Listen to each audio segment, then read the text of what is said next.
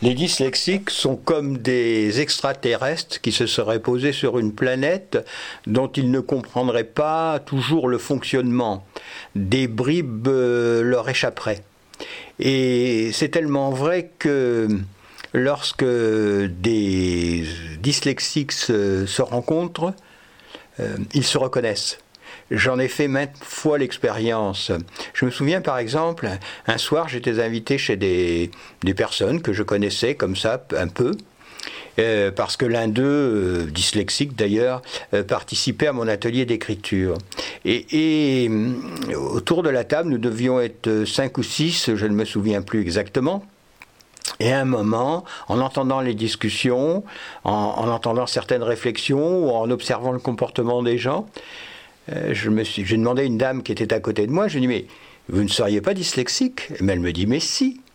Et à ce, moment-là, euh, les autres personnes disent Mais moi aussi, je suis dyslexique. Nous sommes retrouvés, je crois, euh, cinq ou six euh, dyslexiques autour de la table. on était émerveillés de, se retrouver comme ça par hasard, sans, le vouloir. Et, nous, nous, étions reconnus à certains signes, à certains comportements.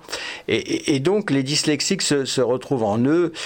moi, quand je parle de ma dyslexie dans les groupes que j'anime, tout de suite, il y a quelqu'un qui dit Mais, mais bien sûr, mon frère, euh, ma sœur qui est dyslexique, c'est exactement ça.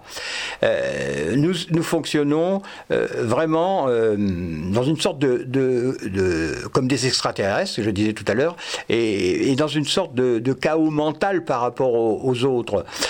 D'ailleurs, regardez si vous avez un enfant dyslexique, sa chambre, son bureau s'il en a un, eh bien, vous verrez que c'est souvent le bazar. C'est mal, c'est pas rangé du tout. Mais c'est pas rangé pour vous. Mais pour cet enfant, euh, lui, il va retrouver ses affaires. Il, va, il sait où chaque chose se trouve sur euh, euh, son soi-disant fouillis. Parce que c'est comme ça qu'il fonctionne. Dans sa tête, ça n'est pas organisé comme un jardin à la française, bien rectiligne.